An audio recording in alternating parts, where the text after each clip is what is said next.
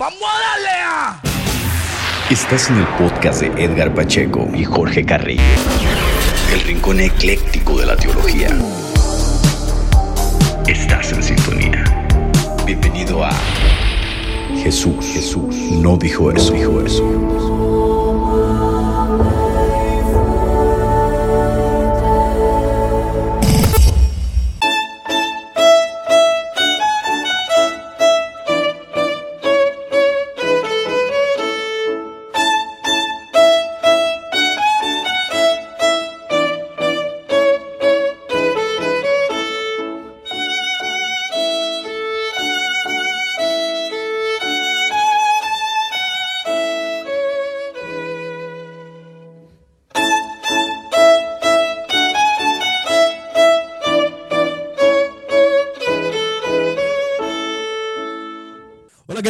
Todos? Bienvenidos a un podcast más de Jesús no dijo eso. Es un verdadero privilegio, un verdadero placer estar con ustedes. Así que los invitamos, como no, a que se preparen una tacita de café, se preparen por ahí el mate, eh, se pongan cómodos, están trabajando, están por ahí manejando, están haciendo sus actividades, pues puedan disfrutar de este podcast que hacemos con mucho cariño, que preparamos en la semana para ustedes, para poder dialogar juntamente con ustedes en los temas que, que les agradan, ¿no? Que es la teología. Y hoy vamos a hablar de un tema que es interesante, que es el fundamentalismo, por lo cual, pues me da el gusto de presentar nuevamente con, conmigo a mi amigo y mi hermano Jorge Carrillo. Jorge, ¿cómo estás? Hola Edgar, muy bien, gracias a Dios. Contento otra vez de participar de Jesús no dijo eso. Y bueno, vamos a, venga, vamos a meterle ahí. ¿Qué podemos Oye, hacer? ¿sabías que, que sabías que Bart Ehrman tiene un libro que se llama justo así? Jesús no dijo eso. Sí, sí, de hecho leí ese libro completo y dos veces lo leí, me encantó ese libro. Está bueno. Bastante, está bueno. bastante polémico el libro, ¿eh? Sí, sí, además cuenta el testimonio de él y que él era evangélico, que predicaba, que tenía una vida de fe y, cómo, y, y relata cómo va perdiendo su fe. Es increíble ese libro. La verdad que puede Creo que- a cualquier cristiano ese libro. Fíjate que cuando yo estudié la vida de Ehrman, él dice que estudió al lado de William Craig. Eh, Pero a la par de ellos había otro personaje que se llamaba John Loftus, que es, hoy es un ateo, y que fue discípulo de William Craig. En alguna ocasión, John Loftus retó a William Craig, retó a Mike Licona, y estos no quisieron debatir con él. Luego, en una de las pláticas que se tienen por acá de sobremesa con William Craig, uno de sus, uno de sus amigos dice que al único personaje que William Craig tiene miedo es a John Loftus, ¿no? A este muchacho, a este señor que fue discípulo de él. Quizá porque sabe todas la- las cosas que Craig dice, ¿no? O quizá porque le tiene respeto. Luego en alguna ocasión le preguntaron a William Craig qué pensaba de Loftus y él dijo algo que me pareció muy interesante. Dijo, yo no debatiría con John Loftus, dijo, porque fue mi discípulo y porque tengo la esperanza de que algún día él regrese y no quisiera endurecerle el corazón. Muy sabio, ¿no? El viejito Craig. Sí, sí, sí, Craig es un tipo muy grosso, yo lo respeto realmente. A mí lo que no me gusta de la apologética es, este, no vamos a hablar de la apologética, pero justo surge este No, tema. no, está bien de, de- de entrada, ¿no? De, de- de entrada del, para el diálogo. Claro, sí, sí. Lo que no me gusta es la apologética del libreto que no tiene ideas y que en cierto sentido es, eh, está relacionada con el fundamentalismo. Bueno, después podemos ver, ¿no? Claro, Pero claro. Esa es la apologética que no me gusta, pero obviamente me gusta. Los grandes apologetas cristianos, eh, inclusive los Santo Tomás, por ejemplo, era un apologista. Y no- El gordito, el gordito Santo Tomás. De ahora en adelante, escribir algo en contra de Santo refiérete- Tomás, ¿eh? de ahora en adelante refiérete a Santo Tomás como el paquidermo angélico. Fíjate que, fíjate que cuando yo escuché la historia de John Loftus y William Craig, me vino mucho a la mente, ya que estaba yo de vuelta en los caminos de Dios, el debate que tuve con Santiago y decía, pues bueno, por alguna extraña razón el debate no salió público, no se dio, no, Pues creo que por ahí le falló la computadora a Santiago, no sé. Pero si hoy se arreglara, no me gustaría, por ejemplo, que ese debate saliera a la luz. Yo personalmente pienso que abonaría mucho más al terreno de aquellos que están eh, renegando que aquellos que están tratando de reforzarse. Y creo que por ahí iba el, el asunto de Craig, ¿no? El asunto de que tratar de mantener la línea en fe para que su discípulo volviera. Pero bueno, retomando el tema, ¿cómo está por allá todo en Argentina, Chabón? Desde el punto de vista político, mal, muy mal. Eh, pero bueno, Argentina ha tenido tantas crisis, todavía no han podido fundir este país tan rico. Vos sabés que Antonio Escotado hizo un estudio sobre cuáles eran los países más ricos y uno de esos era Argentina. Por eso que no ha, ha tardado Argentina en fundirse completamente, pero ahora me parece que va camino hacia su destrucción más grande. Esperemos que no. Pero- Bueno, Argentina es pilar de los países sudamericanos junto a Brasil, eh, luego México y Norteamérica, ¿no? Los, los países anglos. y sabemos que están por allá en una crisis económica. Por ahí está surgiendo un candidato que está haciendo mucho ruido, pero acá nos llega también llamado Milei, algo así, ¿no? Ah, sí, Milei. sí, el liberal Este, Milei, sí. Sí, que promete pues la salvación, ¿no? de, de Argentina a través del liberalismo económico. Bueno, ese es un Pero- caso de fundamentalismo, por ejemplo. Ándale, vamos, es lo que te iba a decir, que podemos hablar justamente de eso y irlo abocando, porque este tipo, junto con otros, pues se decantan justamente de, pues de esta visión muy particular, ¿no? De la economía que tiene como estos nexos también con la, con la visión religiosa. Hoy vamos a tratar un tema, Chabón, que si bien ha sido abarcado desde diferentes visiones, pues nunca hay poco que decir de él, ¿no? Siempre como ahí como que está como para el tema de sobremesa, para disfrutarlo, etcétera. Y nos referimos al fundamentalismo, dejando claro que por fundamentalismo obviamente nos referimos al fundamentalismo cristiano, evangélico, por decir latinoamericano en nuestro contexto, y no al judío y al islámico, porque hemos de saber que también existe el fundamentalismo judío, fundamentalismo islámico. Y aquí quiero hacer un paréntesis para decir, por ejemplo, que en su libro de Animales a Dioses, Yuval Noah Harari, que es judío, él hace una declaración que me pareció muy interesante. Él dice que las guerras, eh, las destrucciones de las civilizaciones nacen justamente o se acrecientan con el monoteísmo que propone justamente la religión judía, la religión islámica y la religión cristiana. Y esto se debe justamente a que dentro del politeísmo siempre hubo respeto, pero del monoteísmo hay como un celo que los religiosos se ven tentados a defender. ¿Qué piensas de eso, Chabón? ¿Estás de acuerdo? Sí, de hecho, en la historia de las religiones eh, se dice mucho ese tema de que el monoteísmo es el, el sistema religioso que más ha perpetrado las guerras, porque claro, siempre la religión en la antigüedad iba unida a la política y el monoteísmo ayudó, digamos, a los, a los desarrollos más totalitarios de, de los imperios, porque claro, es un único Dios, ¿no? Y el poder no está repartido en muchos dioses, como el politeísmo. Entonces, en ese sentido, es, es así. En alguna ocasión ah, ah, me pareció muy interesante lo que dijo un pastor al referirse a Jesús. Dijo, si tú, si tú cambias el artículo, el pronombre él por el artículo un, entonces todos nos abrazaríamos, ¿no? Si, no- si tú dijeras, por ejemplo, que Jesús es un Salvador, ¿no? Si adhirieras ese artículo al, al Salvador, un Salvador, y no dijeras que es el Salvador, pues entonces se acabaría como ese celo que los cristianos se ven tentados a militar en él, ¿no? Que fue causa de las cruzadas, ¿no? Con esta frase de Deus Bull, Dios lo quiere, eh, estamos haciendo la voluntad de Dios, y que va encaminado justamente a lo que vamos a hablar hoy del fundamentalismo, ¿no? De ir como alimentando ese celo, ir alimentando como esa idea de que nos, Dios nos haya amado a creer, a defender o a militar de cierta manera, que incluye justamente pues esta eh, visión tan particular que los fundamentalistas tienen. También hay que decir, eh, querido Jorge, que el fundamentalismo latinoamericano, que vamos a hablar de él, pues no es exclusivo del mundo pentecostal, porque luego cuando hablamos del pentecostalismo la gente luego lo asocia que son fundamentales de facto y no es así, ¿no? Sino que en mayor o, mayor, en mayor o menor grado todos los fieles se adhieren a una o a más ideas que proceden de dicho fenómeno fundamentalista. Así es. Eh, pero bueno, eh, tiene cada uno, eh, cada fundamentalismo, porque en el, en el catolicismo específicamente no se habla de fundamentalismo como movimiento eh, que surge en Estados Unidos, que refiere al movimiento evangélico fundamentalista. Pero sí se puede encontrar algo de fundamentalismo, por ejemplo, en la encíclica Pascendi, donde en esa encíclica se habla y se combate al modernismo. Dicen Exacto. algunos que, en cierto sentido, en esa encíclica también están las raíces del fundamentalismo. Pero déjame decirte una cosa, como para ya empezar a introducir algunos puntos fundamentales de- Dale, dale, venga. del fundamentalismo. Bueno, en principio que es un, es una forma de pensamiento radical que considera que la realidad solamente puede ser explicada solo a través de una verdad inmutable y que si alguien se opone a esa verdad, como vos bien dijiste, tiene la obligación moral y religiosa de combatirla hasta sus últimas consecuencias. Pero fíjate qué, interesante es esto porque el fundamentalismo, y hablando específicamente del evangélico, tiene la pretensión de acceder directamente al contenido de la revelación prescindiendo de cualquier mediación teológica y cultural para ello. Y esto lo dejo en suspenso porque seguramente después vamos a hablar específicamente del, fundamentalismo evangélico y vamos a ver esa decisión que hace entre lo político y lo religioso y cómo su proyecto, digamos, combina todas esas cosas para hablar de un cristianismo que se desentiende de la justicia social, de la política, etcétera, etcétera, ¿no?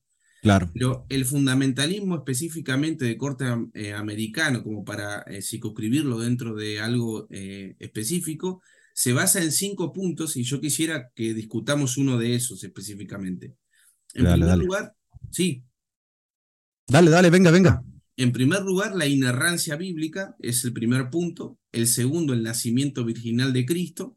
El tercero, eh, la realidad histórica de los milagros. El cuarto, el, el sacrificio vicario de Cristo y la resurrección corporal. Y el quinto es la segunda venida en forma literal y física. Y tenemos que decir, como, como cristianos, hay cuatro de los cuales no debatimos y que los creemos por fe, que son los últimos dos cuatro. Los Así últimos es. cuatro, perdón. Pero el primero El primero. el primero es el problema, que es la inerrancia bíblica que está basada bueno, en un literalismo extremo. Me gustaría saber qué pensás de eso y que lo desarrollemos un poco, porque está muy relacionado al literalismo y, y bueno, y, y el movimiento parte de ahí, ¿no? Para empezar, eh, me gustaría decir, para la gente que no sepa, que justamente de estos cinco puntos que se les conoció como los fundamentos, es que deriva justamente el nombre de fundamentalista. Es decir, para la gente que sostenía estos cinco puntos, Exacto. que se hicieron congresos y concilios para de- eh, hacer como una cosmovisión más clara en cuanto a ellos, es que se les empezó a decir fundamentalistas y al principio pues el término no tenía una connotación peyorativa, ¿no? O sea, el término no se utilizaba para denostar a una persona, pero fue adquiriendo justamente esta connotación a al pasar de los tiempos por esta radicalidad reaccionaria, ¿no? Que es la que estamos hablando ahorita, que fue eh, teniendo al, al pasar de los años. Por ejemplo, este Paul Tillich, eh, tú sabes que fue un, teólogo renombrado, refiriéndose justamente a esta línea conservadora, entre comillas, de la teología europea anglosajona, decía que había rasgos demoníacos, decía él, ¿no? Y la razón es, decía, es porque priva a la gente no solo del avance espiritual, sino del avance social. Y también es muy conveniente, ¿no? Él decía esto porque la teología liberal pues reflejaba las aspiraciones de una clase media ascendente y educada, pues que se ve insertado ya de forma correcta en el proceso de la modernidad. Entonces, si te das cuenta, hablando ya social o culturalmente, también el fundamentalismo se va a encontrar muy arraigado en las zonas periféricas, en las zonas decadentes, ¿no? De, de contenido Exacto. cultural, de contenido este, teológico, de contenido, eh, pues sí, de cultura en general, ¿no? Y ahí se arraiga y como que es mucho más fácil para esta gente suscribirse a este tipo de reaccionarios fundamentalistas y darle para adelante. Entonces, de cierta manera, como decía Paul Tillich, sí priva, sí priva a la gente como de avanzar espiritual y socialmente, pero por otra parte, ¿no? Eh, decir también que eh, la contraparte de eso, pues estaba haciendo como la teología liberal en Europa, a la cual ellos se veían como eh, decididos a responder, ¿no? Decididos a responder y que es, era todo lo contrario de estos fundamentos que tú acabas de mencionar, que negaban los milagros, negaban la resurrección corporal de Jesús, y obviamente hubo como un choque, hay un choque.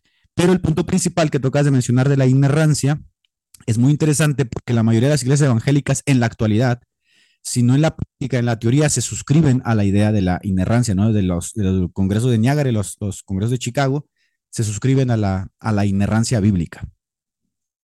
Exactamente.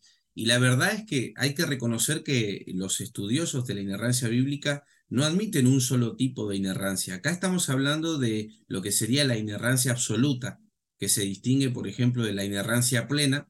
Vamos a, vamos a definir un poco.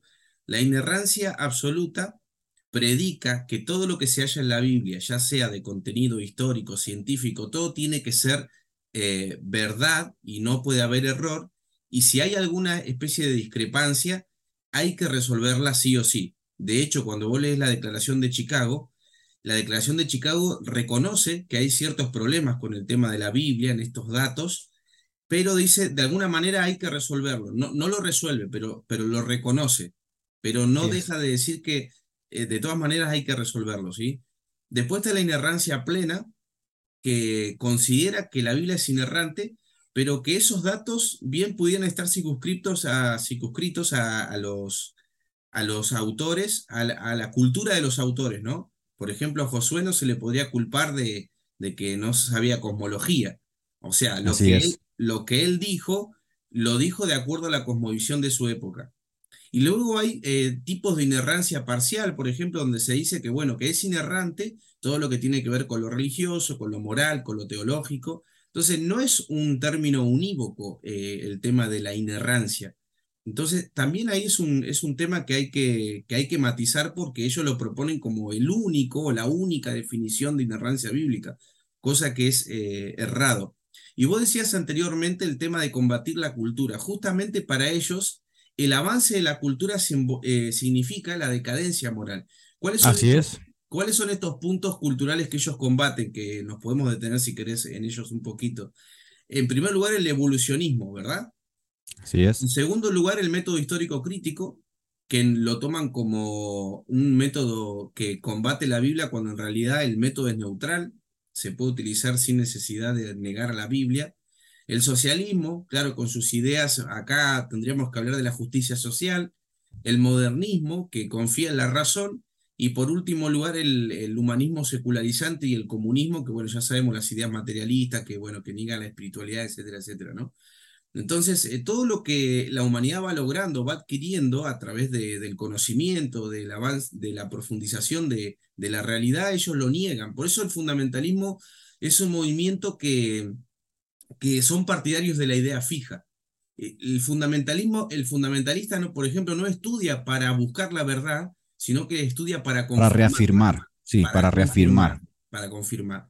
Entonces, eh, no quiere decir eso que no haya eruditos, eruditos fundamentalistas, sí que los hay, pero la diferencia eh, con el que busca la verdad es que ellos, eh, al confirmar la verdad, los eruditos la llenan de datos, la profundizan, pero lo que ellos ya creen de antemano, ¿verdad?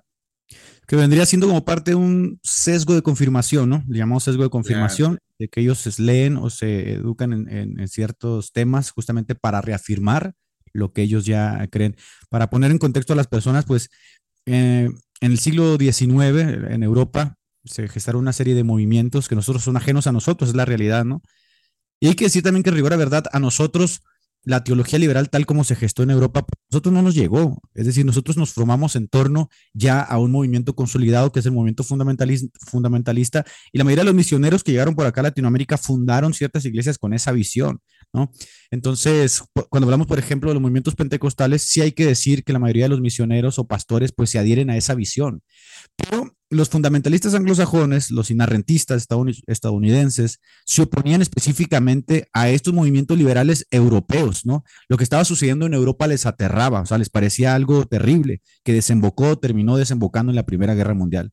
Mucha gente no logró insertarse en el contexto de la modernidad y se sentía como, eh, no sé, como que le había atrapado este espíritu nihilista, no sabían qué estaba pasando, de repente la iglesia había perdido su poder, de repente las, las pequeñas poblaciones se habían convertido en estas grandes monópolis y luego eh, no había como respuestas a lo que tú acabas de decir, ¿no? A la evolución, no había como respuestas claras a, este, a la alta crítica, etcétera, etcétera.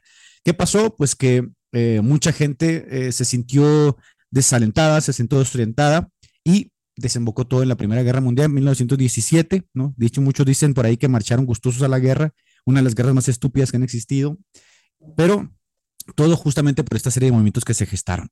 Entonces, los anglosajones de Estados Unidos responden a estos movimientos, Carrillo, responden a ellos a través de un movimiento reaccionario que nosotros conocemos hoy como el fundamentalismo y que nosotros lo vivimos sin saber, quizá, por qué nosotros creemos estas cosas, que yo creo que a muchos cristianos evangélicos de Latinoamérica les pasa, ¿no? Bueno, eh, ¿por qué creo esto? ¿Por qué la ignorancia? ¿Por qué esto? ¿Y por qué otro cree esto y esto, etcétera? Se debe justamente a eso, ¿no? A ese golpeteo que existió en el siglo XIX entre los inerrantistas, entre los fundamentalistas y la teología liberal, los teólogos liberales. Solamente para contextualizar, ¿no? Probablemente algunas personas no sepan de qué carajo estamos hablando.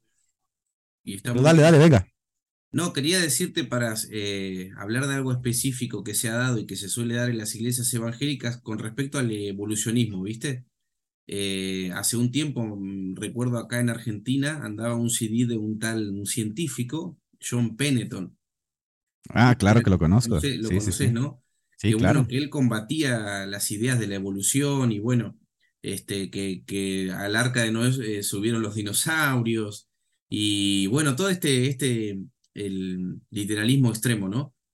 Y vos sabés que yo andaba en la movida del fundamentalismo, o más que nada no me di cuenta, no me daba cuenta que era fundamentalista. De hecho, te, te, te digo que quien me sacó el fundamentalismo fue Justo González.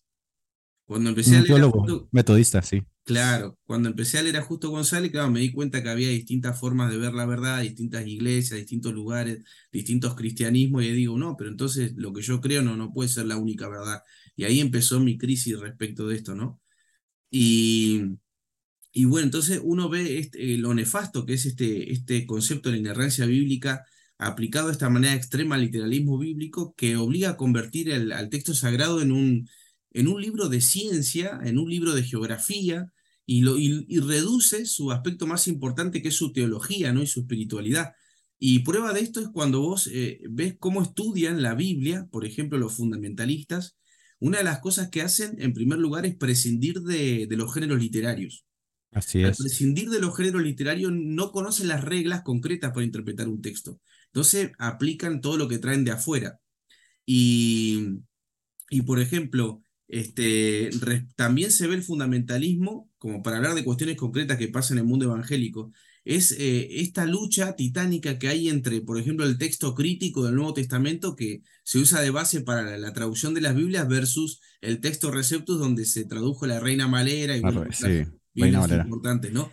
Que es la Eso- Biblia sagrada, ¿no? De las iglesias evangélicas. Claro, y eso es para que, para que los hermanos vean que esto, se, esto sigue vigente y está en la realidad hoy, se ve claramente cómo el fundamentalismo sigue operando, digamos, eh, a través de las redes sociales, a través de distintas iglesias.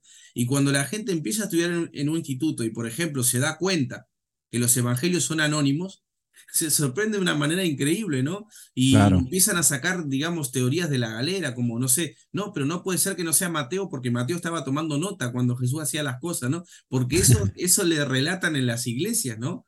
Eh, Sí. En algún sentido vos una vez lo dijiste, tiene un aspecto positivo, que es el tema de conservar y tener cierta línea en las iglesias, defender algo, es un movimiento reaccionario que intenta defender y conservar algo para que la gente, digamos, no, no, no siga cualquier idea, pero al, al final termina siendo nefasto porque no permite a la gente abrirse a la verdad. No sé si vos compartís eso. Fíjate que eh, cuando yo estudié en el seminario bíblico, eh, mis primeros tres años, recuerdo que llevamos justamente la clase del texto crítico, que por cierto estoy leyendo el texto crítico de Piñero, ya es que te ha comentado, se me hace muy bueno, eh, muy enriquecedor. Y el profesor de teología sistemática fue muy enfático, pero te lo presentan así como algo demoníaco, eh, así como algo diabólico. Claro. Cuando, cuando hablaban así de la, de la alta crítica, del texto crítico, ellos decían justamente que, que no nos metiéramos para nada ahí, o sea, que eso era algo eh, terrible, que era algo casi, casi como del demonio, ¿no?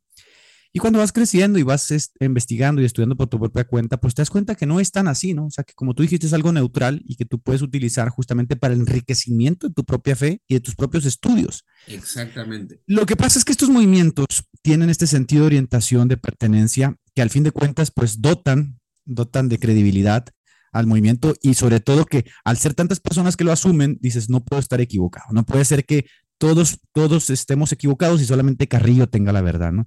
Lo que pasa es que resulta que es como un movimiento tan paternalista, o sea, que es un movimiento que dicta los patrones de cómo vivir, cómo pensar, cómo hacer, el rebelde siempre va a ser el que se sale por la tangente y no dice, no, yo quiero estudiar por mi parte, quiero darme cuenta de las cosas, ¿no? Y entonces le dicen, no, pues es que tú eres un rebelde, tú eres una, eres, estás liberal. ateo, un liberal, etcétera, eres un liberal, o sea, tienes unas ideas muy disparatadas, etcétera.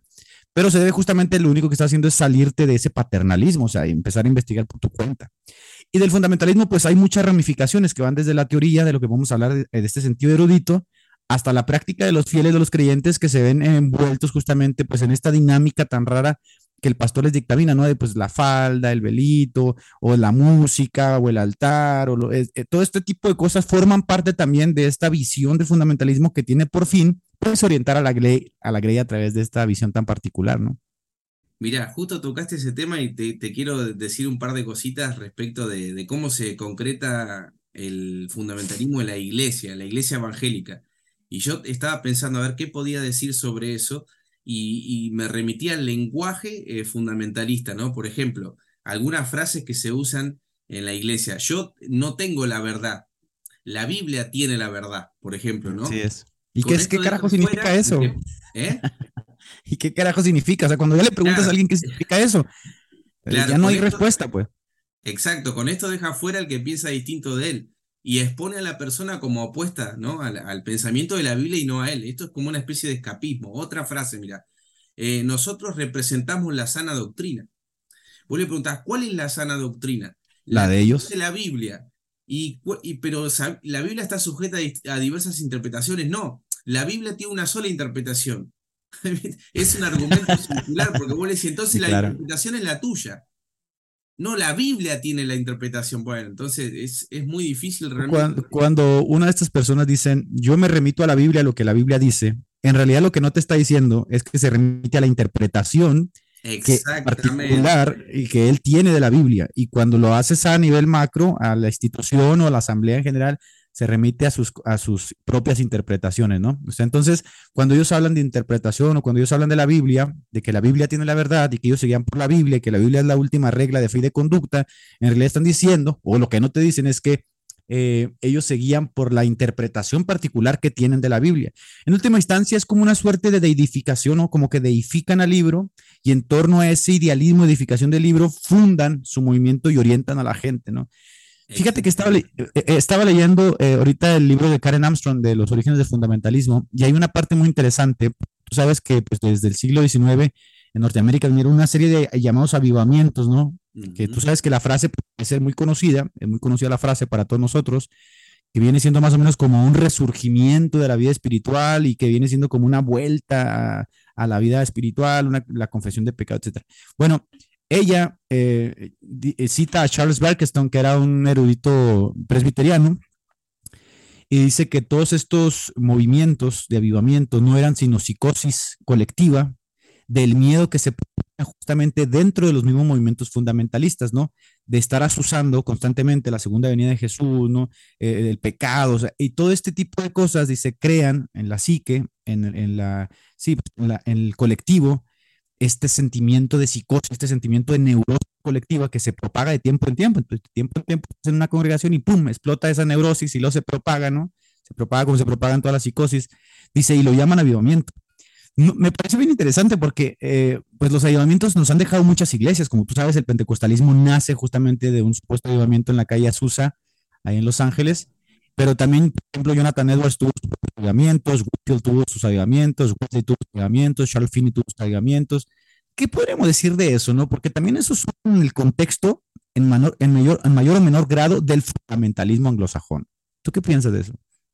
Sí, eh, lo pienso eh, históricamente hablando como un pensamiento reaccionario de lo que venía el liberalismo, que era muy racionalista. Se necesitaba, digamos, un avance en la espiritualidad, se necesitaba eso, digamos, me parece positivo. El problema que yo le veo a ese tipo de movimientos y que, está vinculado con un punto importante del fundamentalismo es que es la irracionalidad y el voluntarismo que hay dentro del fundamentalismo. Es decir, no se pone, digamos, eh, adelante la inteligencia, sino la voluntad y que eso es justamente la característica que tienen los, los movimientos eh, reaccionarios y radicales, que no se dejan llevar por la inteligencia, sino por la voluntad. En cierto sentido, como hablamos antes, el fundamentalismo tiene algún aspecto negativo, eh, perdón, positivo, ¿no?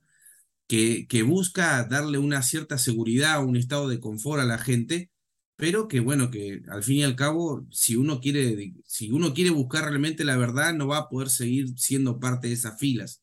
Claro, y, va a tener problema dentro de las iglesias. Y también me gustaría, em, creo que a vos te va a interesar esto, la escatología creo que cumple un rol fundamental, sobre todo en el desprendimiento del compromiso social y que el fundamentalismo ha adoptado un sistema escatológico específico que es el dispensacionalismo. No sé qué Así pensás de eso vos. Hay que decir que en Europa eh, las ideas de Irving, ¿no? el padre este del dispensacionalismo, Derby, perdón, Nelson Derby, Nelson Derby, no fueron bien recibidas, ¿eh? eso lo dice Karen Armstrong. Pero en América, cuando él vino a predicar a América, fue todo un éxito, fue un éxito tremendo. Y eso se ve justamente el contexto en el que se encontraban los norteamericanos, en un contexto de temor, en un contexto de reacción al ver lo que estaba sucediendo en Europa. Europa estaba estazándose por la Primera Guerra Mundial, o sea, millones y millones de muertos. Y estos tipos dicen, no, no, tenemos que protegernos porque todo esto, dicen ellos, es resultado justamente de la teología liberal, de haber abandonado a Dios, de haberse sumido en este, este racionalismo de la modernidad. Abandonaron a Dios y ahora están las consecuencias sobre ellos. Entonces hay que protegernos. Y viene entonces Derby con su mensaje, ¿no? Este, el dispensacionalismo, que hoy se puede decir que la mayoría de las iglesias pues lo profesan, evangélicas, y fue tremendo éxito. Lo que ayudó mucho a Derby, y que creo que también lo sabes, es que los grandes empresarios estadounidenses inyectaron muchísimo dinero para el, para el comentario de la Biblia Scofield, para las conferencias. Sí, y, inyectaron tanto dinero, ¿no? Que se repartían folletos, volantes, revistas, Biblias. Entonces se volvió casi, casi el comentario de Scofield como una segunda Biblia. Y las, y, las, ideas de Derby se volvieron como, o, sea, superlativas. Ahorita ya mutaron, han ido mutando hasta tener una suerte de sionismo evangélico, pero permanecen dentro justamente, en, eh, están enclavadas dentro del movimiento fundamentalista de los, de los evangélicos, pero nace justamente por todo el apoyo que se le da de parte de los empresarios estadounidenses. Podemos decir, por ejemplo, que si nosotros tuviéramos el capital para inyectarle a la teología latinoamericana, quizá tendríamos una, una base fuerte, ¿no? De la teología de la liberación, pero pues no fue así, ¿no? Entonces se debió mucho a eso. Si no, Derby no hubiera sido nada, ni Scofield hubiera sido nada tampoco. Sí, sí, la Biblia de Scofield, de hecho, yo cuando era, era adolescente quería a toda costa tener esa Biblia y me la compré porque era como fundamental tenerla. Pero, viste, esto es algo que me gustaría por ahí en algún programa desarrollar con vos, que es cómo modifica tu visión del mundo el sistema escatológico que tenés. Porque vos mencionabas anteriormente el tema de la, de, del liberalismo teológico, que el, el, sistema escatológico que tenía era el postmilenialismo, que era este, optimista respecto de la historia. Así es. Era optimista. Entonces las guerras lo tiraron abajo porque, digamos, como Dios podía, de alguna manera, verse reflejado en un sistema que hacía que los hombres se matasen entre ellos. Entonces aparece el dispensacionalismo, pero vos fíjate que eh, el dispensacionalismo tiene algo que es fundamental, que es cuando vos estudias las, las dispensaciones, en las dispensaciones ocurre algo que es muy importante. El hombre nunca es sujeto de la historia, sino siempre Dios. Y, cada dispensación se va valiendo a la, eh, una y hacia la otra en base a un fracaso del hombre. Entonces, esto, claro, trae un pesimismo muy grande del hombre, eh, respecto del hombre.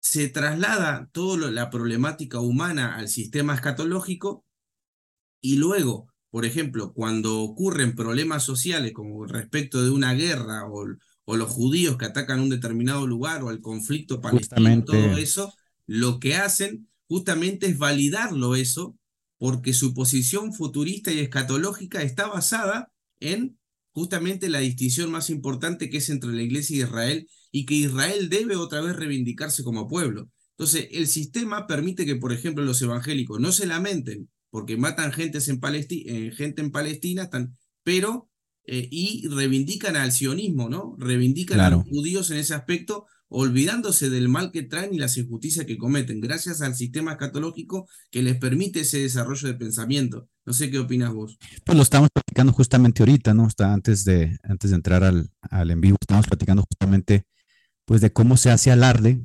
cuando, por ejemplo, ahora salió hace poquito que estaban a punto de construir el tercer templo. Bueno, yo tengo escuchando eso desde, desde hace muchos años. De hecho, que se recaudan fondos, que se va a construir el tercer templo, que cuando la mezquita este, cuando se caiga la mezquita, Al-Aqsa, etcétera, etcétera. Todas estas ideas que cuando hay tumultos sociales, pues resurgen, anima la algarabía de, los, de la escatología futurista y la gente se emociona, ¿no? Dicen, ah, la venida del Señor.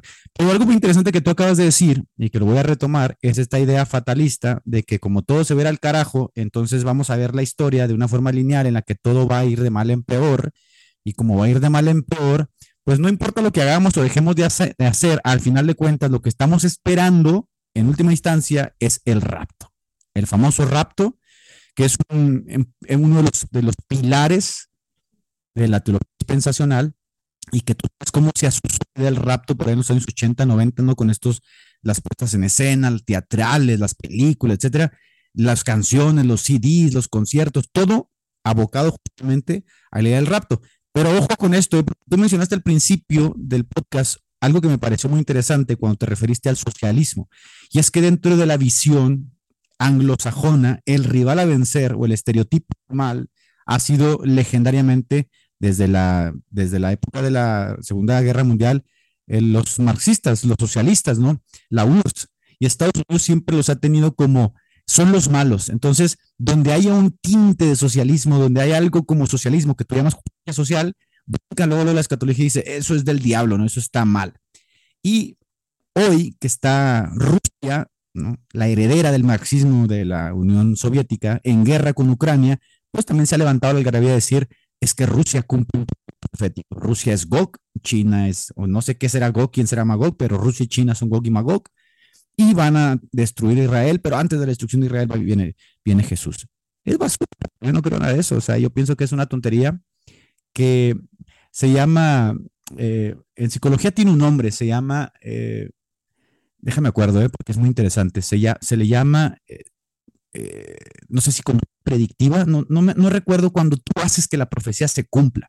Mira, por ejemplo, en las profecías de San Malaquías, tú sabes que son muy famosas entre los católicos, las famosas profecías de los papas, que este tipo hizo hasta el último papa, ¿no? El famoso Pedro, San Pedro. Una de las profecías decía que el papa tal tenía que andar en barco por Viena. Y uno de los candidatos, ¿no? Eh, que eran candidatos favoritos para el papado en cierta época, cumplió la profecía, él mismo rentó un barco, se subió al barco y se fue a navegar y dijo, yo soy el de la profecía, ¿no? Entonces era como un cumplimiento predictivo que él mismo estaba forzando. Yo a veces digo, es tanto lo que dicen los, los, los futuristas de que Israel, que, la que van a hacer que la gente termine haciendo eso, ¿no? O sea, va a terminar haciendo que la gente dé sus ahorros, dinero para que termine bombardeando a Irán o cosas así. No sé, se me hace algo torpe, que tiene más implicaciones políticas que, que religiosas, pero es uno de los pilares, el rapto. ¿Tú qué puedes decir de eso? Claro, sí, mira, no me quiero olvidar de algo que para eh, eh, complementar lo que vos decías. Viste, yo te dije anteriormente, el Dios es sujeto de la historia. Como el hombre no, no se involucra en nada, no tiene que involucrarse en nada de la historia. Por eso el fundamentalismo es específicamente apolítico y ahistórico, en primer lugar. En segundo lugar, vos lo que me parece te querés referir, y que yo lo, lo, abordo desde otro ángulo, es que el fundamentalista juega con la, con la definición de lo que es, pre, no distingue entre profecía y predicción. Eso es lo que. No distingue entre profecía. La profecía es algo que ya está plasmado en el texto bíblico, que no sabemos cuándo va a ocurrir, pero la predicción se basa en una serie de causas que se están dando y que pueden darse, probablemente puede ocurrir lo que se dice. Por eso, por ejemplo, que vos digas, no sé, que puede haber una tercera guerra mundial, en este momento estás utilizando la predicción. Es posible que la haya, ¿verdad? Porque los acontecimientos, las causas que se están dando, eh, lo pueden traer como probable. Entonces quizás tengas le pegues a la predicción y después diga que se cumplió la profecía, pero en realidad claro, ah, una predicción donde el entorno te lo, está, te lo está sugiriendo. Entonces no es una profecía, eso es una predicción. Muy universales, ¿no? Muy universales. porque yo, puedo, decir, yo puedo decir, el Papa Francisco eh, va a morir Oye, el Papa Francisco tiene 90 años, es un tipo cansado, es un tipo que, que, tiene osteoporosis, ¿no? Entonces no estoy diciendo nada que esté fuera de lo común, ¿no? Simplemente estoy apelando al sentido común, prediciendo algo que puede suceder. Entonces, cuando hablamos de las guerras, bueno, hemos vivido dos guerras mundiales y la Organización de las Naciones Unidas no ha logrado justamente ajustar esas ambivalencias que existen entre los países y muy probablemente se desate otra guerra y con la invasión de Rusia y Ucrania, pues estamos viendo de que no hay realmente un control que tengan las Naciones Unidas o los diferentes organismos supranacionales sobre los países poderosos. Entonces no estamos profetizando nada, simplemente estamos prediciendo algo eh, eh, por sentido común, ¿no? Por sentido común es todo. Por sentido común es eso. Mira, yo también tengo como una pequeña tesis que, no sé, me la, me la refutás si, está, si te parece mal, pero yo creo que el, dispensacionalismo, más allá de que ahora se ha reavivado un poquito por, por el tema de, de, Rusia, de China y todo eso, que como vos decís, ese, ese texto de Gog y Magog remite a eso, que bueno, que Estados Unidos tiene que desaparecer porque no aparece en el plan bíblico. Entre otras cosas, también hay que decir que se hace geopolítica con la Biblia, cosa que tampoco me parece que... Claro, claro. ¿no? Pero bueno, me parece que también el fundamentalismo se ha tomado de otra, de otra especie de escatología secularizada que le podríamos decir la batalla cultural. No sé si vos estás de acuerdo. Que está en auge actualmente en Latinoamérica por algunos personajes muy conocidos que ocupan solamente pues las cátedras no de las diferentes universidades, sino también ocupan ya los púlpitos y que son como referentes, ¿no? De la lucha que existe contra, pues eh, tú lo dijiste, ¿no? Al principio, la lucha cultural. Que en rigor, verdad, mira, como yo como cristiano me adhiero a ciertos principios, obviamente, eh, morales, yo podría decir, bueno, estoy de acuerdo con lo que él dice, ¿no? El asunto con el fundamentalismo es que busca siempre como este sentido de pertenencia, de orientación. Si surge por ahí un personaje que dice algo a favor de lo que yo creo, reafirmo mi sesgo de confirmación y yo digo, yo estoy con él y voy hasta donde tope, ¿no? Es decir, como que no hay un criterio propio para dilucidar realmente eh, hacia dónde quiero ir, qué es lo que creo, qué es lo que pienso. Y eso se debe, como decía Paul Tillich, a que los fundamentalistas en general surgen de entre las clases bajas y buscan ese sentido de orientación en dos o tres ideas no generales. Por ejemplo, acá tenemos el rapto, la batalla cultural y el, el, el occidente, por decirlo de alguna manera, ¿no? Pero esas cosas las pone cualquiera. El problema con ellos es que se basan en esas tres ideas generales para formar toda una comunicación, todo un movimiento, ¿no? que vive justamente viendo estas ideas como eh, que se van a cumplir ya, ¿no? A, la, a la, brevedad. Claro, claro. Yo, yo le, le, digo escatología porque de alguna manera la batalla cultural busca instaurar el reino de Dios y conservar el cristianismo. Pero el modo de ser de esta batalla es, vos fíjate que es concentrar las fuerzas en algunas ideas, pero no en acciones propias del cristianismo, como por ejemplo la caridad o el evangelismo, que en cierto sentido es la verdadera batalla cultural. Esta nueva modalidad permite al cristiano seguir operando mediante lugares que finalmente no propician el, crecimiento del cristianismo, sino la beligerancia por medio de redes sociales y otras, otras formas, ¿no? y de esta manera también, como ocurre con el dispensacionalismo, intentan desentenderse de los verdaderos problemas que azotan al cristianismo. Y esto lo charlaba mucho con Burgueño, que él, viste, está, está en un movimiento, en un barrio marginal, donde ahí se da la verdadera batalla, ¿no? Darle de comer al pobre. Claro. Evangelizar en el mundo intelectual, si, si, si querés decirlo de esta manera. Sin embargo, vos decías anteriormente, buscan un sentido de pertenencia. Agustín Laje, Márquez, eh, bueno, otros personajes que andan dando vuelta por ahí, ya esos son los, los, los mesías, ¿no? Los referentes. Los referentes de, este, de esta nueva escatología secularizada que levanta. Mira, eh, mencionamos ahorita que nosotros nos adherimos a ciertos principios morales y obviamente sentimos como afinidad a ciertas cosas que el AGE o estas personas pueden decir. Exacto. Pero mira, te voy a dar un ejemplo que es contrario a, a, esta visión, ¿no? De decir, bueno, yo estoy de acuerdo con la en algunas cosas que él dice. Por ejemplo, John Hagee, que es uno de los promotores del sionismo evangélico en Estados Unidos, uno de los más fuertes, de decir, yo apoyo a Israel, está bien, ¿no? Si tú amas a Israel y lo que tú quieras, un respeto, o sea, eso es muy respetable. Al final de cuentas, todos nosotros tenemos ideas que a otros le puedan parecer fanáticas o, o estúpidas o yo qué sé, ¿no? Pero este tipo pasa de decir, yo amo y apoyo a Israel, a decir, manden sus recursos monetarios para poder hacer que Israel tenga armas, aviones de última tecnología para que pueda defenderse o atacar a Irán. Yo digo, ahí ya se corrompe uno de los principios del cristianismo desde mi punto de vista, en el que pasas de ser un pacificador a llevar directamente a buscar la guerra como forma para legitimar lo que estás diciendo que crees, ¿no? Como lo que acabamos de decir, predecir lo que dices que crees. Entonces yo digo, hay una línea como muy delgada en los fundamentalistas en la que pasan de decir, creo esto, a militar, ¿no? Golpeando, atropellando, este, desdibujando esa línea armoniosa, y ahí es donde se, se torna la palabra como con esta connotación peyorativa, ¿no?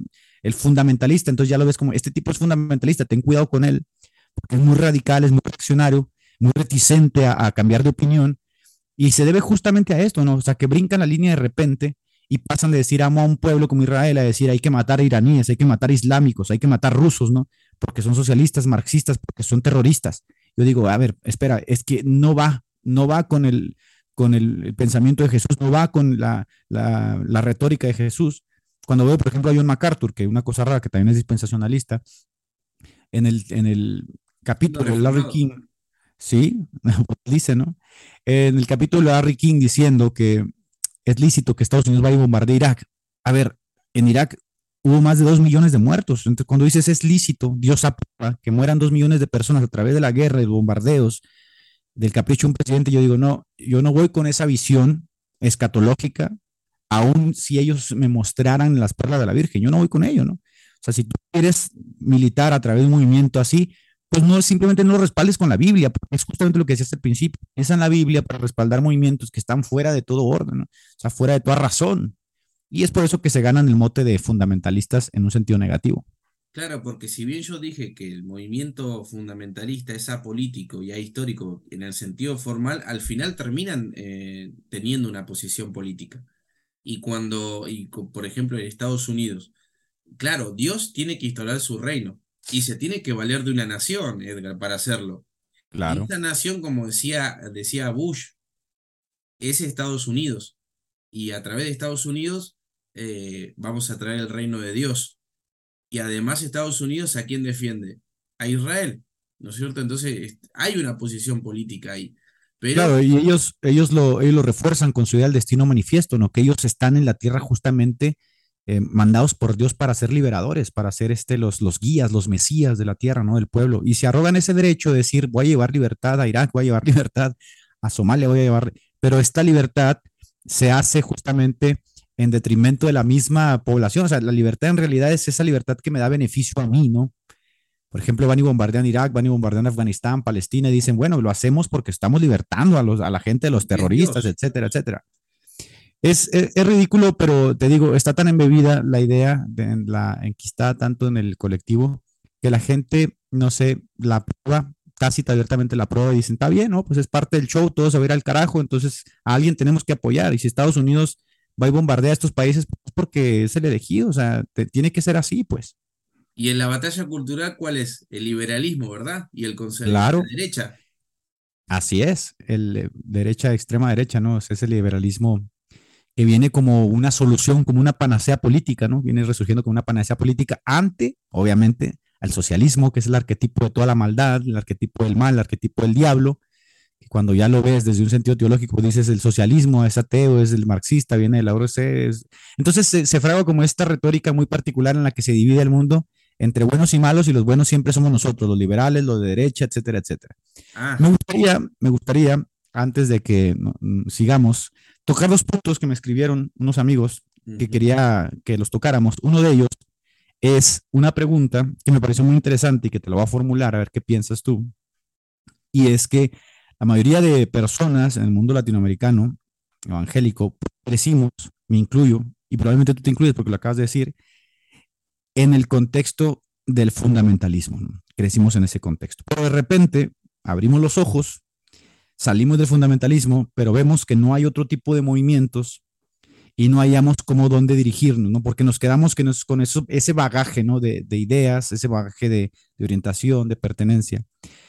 Muchos de estos jóvenes que pues hoy pululan en las redes sociales se decantan por el gnosticismo, se vuelven rebeldes.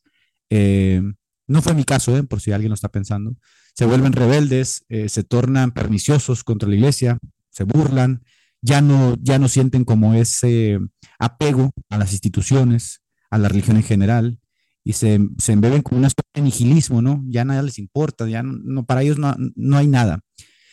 ¿Qué pasa con ellos, no? ¿Qué, ¿Qué, le podemos decir a estos jóvenes que salen de estos círculos fundamentalistas y buscan como orientarse, ¿no? Por un lado, pues ven la teología liberal, les atrae, dicen, voy por aquí, por otro lado, pues tú ves que muchos dicen, no, pues yo la ortodoxia o me tiro por iglesias históricas, ¿no? Voy a hacerme luterano, voy a hacerme anglicano, voy a hacerme católico. ¿Qué, ¿Qué debería hacer un joven desde tu punto de vista? Y digo joven porque pues ya los viejos, como dicen, chango viejo no aprende maroma nueva, no cambian de opinión. ¿Qué debería hacer un joven? ¿Qué debería hacer un joven que se ve en esta encrucijada o en esta disyuntiva de que ya no es fundamentalista, está abriendo los ojos, estudiando, sabe que muchas de las ideas que sostenía ya no las sostiene, hacia dónde ir, qué hacer, salir de la iglesia, permanecer en la iglesia, buscar otro, otro contexto, qué hacer de tu punto de vista. No es una pregunta fácil, perrito, esa, ¿eh? es, es difícil. Es difícil, es difícil, pero fíjate que esta pregunta, eh, cuando tú estudias el contexto del avivamiento wesleyano en, en Inglaterra, te das cuenta que es la pregunta frontal, porque cuando surge justamente eh, la alta crítica, ¿no? cuando surge el evolucionismo, y todo este tipo de, de, ciclones, de tornados, los pastores no saben qué hacer. Se recluyen en una fe introspectiva, mística, pero los jóvenes quieren respuestas, quieren saber hacia dónde ir ahora, qué hacer, cómo, cómo, qué, cómo este tipo de cambios, ¿no? Que Charles Dickens llamaba pasillos del infierno, este tipo de vida. ¿Qué hacer? ¿Qué harías tú? Claro. Eh, estaba pensando, antes de contestar directamente a la pregunta, que ese problema quizá no lo tiene la Iglesia Católica porque viste que vos estábamos hablando del tema del liberalismo y cómo se, se suman a la fila de la derecha, por, y, la, y la doctrina social de la iglesia es más socialista que liberal, de hecho combate el liberalismo. Así es. No, tiene un cuerpo de doctrina filosófico, teológico, sociológico, que el evangelicalismo no tiene. Y, eso, y esto también perturba a los jóvenes que vos estás mencionando. Mi consejo sería este, creo que no nos equivocamos si vamos a ir por este camino. Primero hay que seguir buscando la verdad. Yo no creo que Dios se oponga a la búsqueda de la verdad. Porque la verdad, si bien dice la escritura que es Cristo, pero hay muchas definiciones de verdad, y yo creo que a la verdad hay que entenderla como sinónimo de realidad. Y la verdad hay que buscarla. Yo creo que nunca nos puede conducir a un mal lugar la verdad, en la búsqueda de la verdad. En segundo lugar, hay que ser un poco más optimista, porque yo creo que el fundamentalismo está en una crisis porque no se puede seguir sosteniendo una idea fija cuando el mundo ha revolucionado eh, técnicamente y la información es tan amplia. Digamos, hoy predica un pastor y un joven en el celular está buscando la palabra griega a ver si lo que dijo era cierto.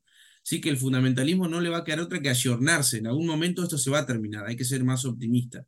Pero por el momento, por el momento hay que tratar de permanecer en las iglesias, sujetarse de alguna manera porque es parte también de la fe cristiana y bueno, ir trabajando de a poco en orientar a los hermanos a, a, no tenerle miedo a la verdad, ir en busca de la verdad y esperar que Dios abra, abra cauces, que abra eh, eh, formas de poder empezar a, abrir un poco el pensamiento, ¿no?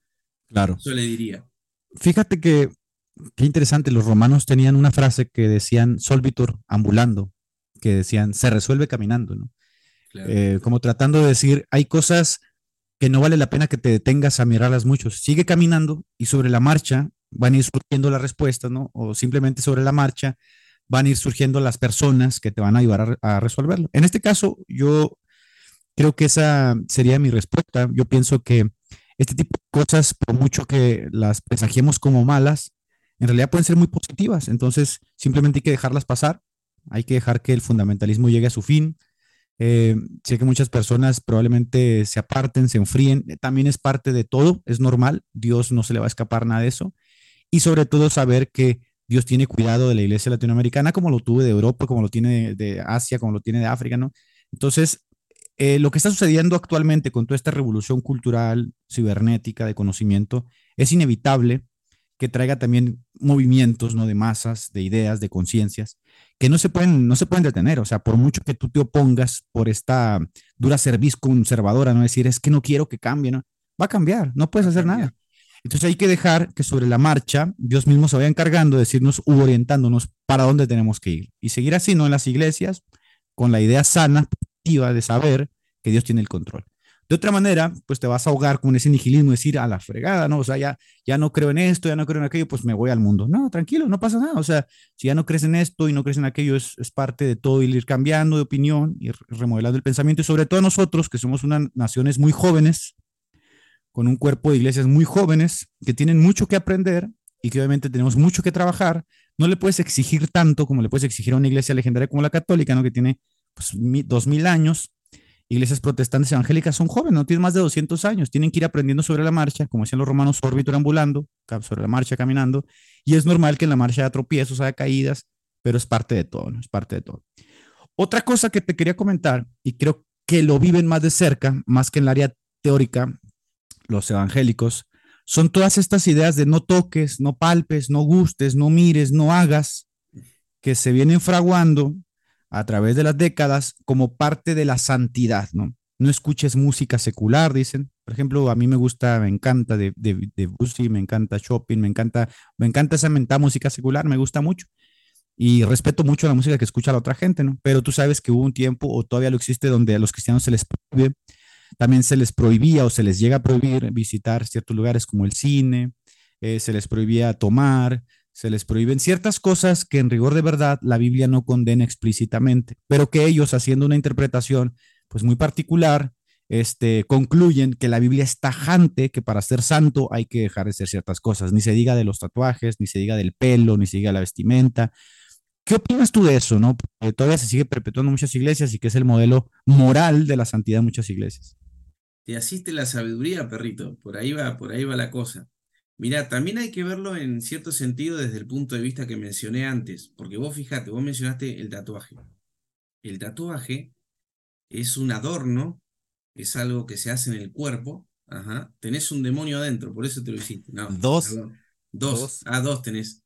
Justamente estaba viendo eso la otra vez con, con mi cuñado y hablando de este tema, que el tatuaje eh, tiene un, contexto hace unos cuantos años atrás, unos 20, 30 años atrás, las personas que se tatuaban eran de una determinada clase social o pertenecían a un determinado ámbito social, gente de la periferia, gente que es los hippies, etcétera, etcétera, ¿no? Pero hoy en día, vos te hiciste un tatuaje, si yo quisiera me hago uno, no es porque tenga algún problema espiritual.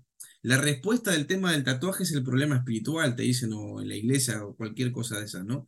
Claro, la rebeldía. ¿Por qué te quiero decir esto? Porque en realidad lo que sucede es que esta misma sociedad que nosotros estamos viviendo, tecnificada, revolucionada, compleja, llena de información que cualquiera tiene en la biblioteca de Alejandría en su celular, mm, empieza a complejizar estas situaciones porque en realidad son más complejas y más difíciles de definir ya estas cuestiones con un solo parámetro. Decir, hay un problema espiritual, o decir, te pusiste un pantalón o utilizaste esto, esto no, no te conviene. Ya no se puede sostener eso. Eh, así que yo creo que eso pertenece a una generación pasada y no hay que preocuparnos demasiado por eso. Ya se va a acabar esa generación, digamos. Mira, fíjate que estaba platicando yo la otra vez con un amigo. Él mencionaba que, que ya no era necesario, decía él, ir a un instituto bíblico. Él mencionaba que ahora él podía como autodidacta tener mucho más conocimiento del que se llega a impartir en un, instituto, en un instituto bíblico. Bueno, probablemente sí, porque si eres muy disciplinado y tienes la forma y, este, y sabes la metodología, sí puedes llegar a hacerlo, puedes tener mucho más conocimiento. No hay autodidactas muy destacados, pues Charles Puri un autodidacta. Este, entonces hay que decir, por ejemplo, que hoy muchos jóvenes, eh, mientras el pastor está predicando, ellos están haciendo fast check en su celular, ¿no? Ellos pueden buscar la palabra directamente, el significado, ellos pueden buscar el texto en internet al momento, al momento. Es más, ellos pueden incluso saber si es una historia falsa, una historia verdadera, lo que el pastor está diciendo. Entonces, esta complejidad que tú acabas de mencionar, esta complejidad que existe hoy gracias a la Internet, al mundo virtual, hace que el mundo no sea tan eh, monolítico como se fraguaba en los años 80, 70, ¿no? En el que te decían, esto, es, esto está mal, porque la Biblia lo dice, y no había cómo refutar tal cosa, porque sabías que este hombre se había ido a encerrar seis años a un seminario y él poseía un conocimiento sobre la Biblia que tú no ibas a ser capaz de tener nunca. No ibas a ser capaz de tener la biblioteca que tenía el pastor o los libros o la educación que él tuvo. Pero hoy no puedes decir eso. Hoy no puedes decir simplemente eso porque muchos de estos jóvenes tienen mucho más ímpetu, mucho más hambre y mucho más capacidad para conocer y asimilar cosas que probablemente pastores viejos ya no pueden. ¿Me entiendes? Entonces, este fenómeno de monolítico, de decir las cosas son así porque la Biblia la dice, también creo que ya no se ajusta a este nuevo paradigma en el que estamos entrando, ya o que ya estamos muy entrados, que hace justamente que mm, no se, no se puede decir que esta es una respuesta fácil y contundente. Por ejemplo, si tú dices que los tatuajes son el demonio, yo te diría, bueno, y los cristianos coptos que se tatúan tienen demonios todos. Vas a hacer una diferencia entre los cristianos coptos y un cristiano americano simplemente porque tú hiciste una interpretación particular de un texto de Deuteronomio levítico, pero que en este caso no aplica a los coptos porque la cultura es diferente. Entonces, es como mucho más complejo, ¿ves? Es mucho más complejo. Por ejemplo, creo yo que se ha creado como un estereotipo o que se viene creando un estereotipo desde los años 60, que fue todo el boom ¿no? de la música, las campañas evangelísticas de los evangélicos, un estereotipo que consiste justamente en una personalidad muy particular, un hombre con traje que carga una Biblia bajo el brazo, rasurado, sí, porque la barba hay que decir que en muchas iglesias no se permite, rasurado, este, con un celo evangelístico muy propio, ¿no? Y que es como el estereotipo perfecto del hombre santo. No escucha música más que alabanzas. Obviamente no podemos decir que fuma o toma, porque eso ya sería, estamos hablando de palabras mayores, y siempre es muy propio, ¿no? Esta idea de santidad que se ha perpetuado, ¿crees que si se quita de repente haga daño a la iglesia? Yo personalmente creo que no. Creo que no va a hacer daño a la iglesia. Al contrario, creo... Sí, decime. Ah, mira, es que, por ejemplo, a platicado yo con un pastor que mencionaba que a él le causa mucho choque que algunos jóvenes se suban a predicar a los púlpitos con jeans, con remeras, tú le dices remeras, no playeras, dicen, y que para él es un choque muy fuerte porque es un lugar sagrado, dice él, y, la, la, ropa pues representa algo. ¿Qué, ¿Tú qué piensas de eso?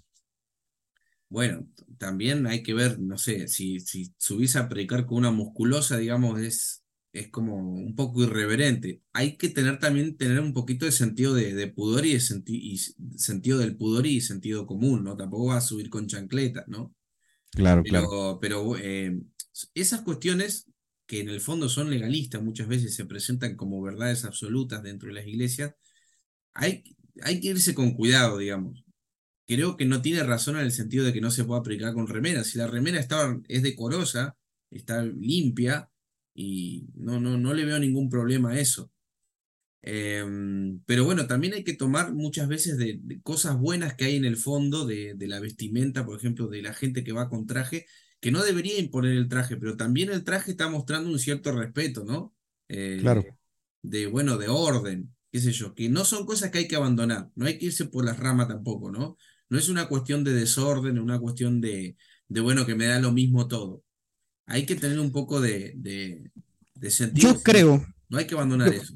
yo creo que nuestra generación, como una generación disruptiva, ¿no? Que rompe los moldes de la generación pasada, tiene que llegar a un punto de equilibrio. El O punto sea, medio. cre- tiene- creo que es, al principio es normal que en esta rebeldía de decir, ya no quiero estar sujeto bajo el yugo de la generación pasada que gobernó, bajo su modelo y paradigma, que se da a todos los niveles, ¿eh? a nivel empresarial, a nivel laboral, a nivel eclesiástico, espiritual, político. Creo que eh, en esta ser disruptivos sí suelen ser muy chocantes, ¿no? Muy chocantes porque están tratando de des- desaprender, ¿no? De quitarse todas esas ideas. Pero creo que van a llegar a un punto medio en el que van a formar su propio paradigma con sentido común, van a llegar a ese punto en el que decir, estos somos nosotros, creo que esto es bueno y por ahí le van a dar. Pero sí estamos como en ese inter, no hemos llegado al punto de inflexión en el que estamos tratando de quitarnos ya ese paradigma obsoleto, que sabemos que es obsoleto, y que pertenece justamente a la generación pasada, ¿no? Generación Y, generación X, o hasta los baby boomers, ¿no? Que muchos de ellos todavía gobiernan iglesias, y darle entrada a este no paradigma que va mucho más ad hoc con la visión, ¿no? De, pues, de la, del mundo cibernético, de los cambios culturales, de todas estas luchas que existen hoy, que son totalmente ajenas a lo que vivieron los baby boomers, los X o los Y, nuestros padres y abuelos, y que nosotros tenemos que responder. Y para eso nosotros tendremos que recibir una gracia particular que probablemente pues nuestros abuelos ya ni siquiera les, o sea, ni les va ni les viene, ¿no? Si tú les dices algo de que, mira, tengo este problema, ellos van a decir, no, a mí ni me importa eso, ¿no? Mis problemas en, en antes era si ir al cine o no ir al cine. Nuestros problemas son mucho más complejos. Entonces, recapitulando, querido Jorge, eh, ¿qué podría decir para recapitular y cerrando este podcast de Jesús no dijo eso tan interesante el día de hoy? Bueno, Edgar, para terminar quisiera decir que a los hermanos que no hay que claudicar, que hay que seguir caminando, como vos decías, hay que ir adquiriendo conocimiento, buscar la verdad con honestidad hasta donde nos conduzca y tener paciencia también con los cambios. Los cambios siempre eh, ocurren con cierta atención y siempre hay algo que hay que abandonar. Dijo Jesús que no hay que poner vino nuevo en odres viejos. Claro. Entonces, lo que hay que guardar es lo sustancial e ir cambiando lo accesorio. Y, y para esto se necesita sabiduría. Entonces, hay que estudiar, eh, hay que profundizar la escritura, hay que profundizar la historia, al hombre, hay que estudiar al hombre, hay que dejar esas ideas también, no podemos tocar otro día otro programa del tema de la depravación total, todo eso, ¿no? Que también Claro. arruina la posibilidad de conocer muchas cuestiones del hombre que son importantes. Y bueno, eso les diría a Edgar, que no se desanimen, que no abandonen sus iglesias, que no dejen de ser responsables, que, que la libertad va con la responsabilidad y que bueno, que hay que darle, hay que echarle milla para adelante. Muchas gracias, Jorge Carrillo. Ha sido un placer, un gustazo estar hoy nuevamente contigo en un podcast. Les pedimos a las personas que, les guste este contenido, se suscriban a nuestras redes sociales, por ahí el canal de Cultura Teológica, donde estás compartiendo también nuestros podcasts. Eh, eso no dijo Kant, también por ahí en YouTube, en Spotify, en Facebook, nuestros perfiles personales, pueden ahí contactarnos. Darle like, compartir el contenido, pues es muy grato para nosotros, porque nos motiva a seguir haciendo contenido, a seguir estudiando, a seguir compartiendo con ustedes. Y para mí ha sido un verdadero privilegio. Un abrazo hasta Argentina, nos vemos el próximo programa. Hasta luego. Un abrazo, tío, nos vemos.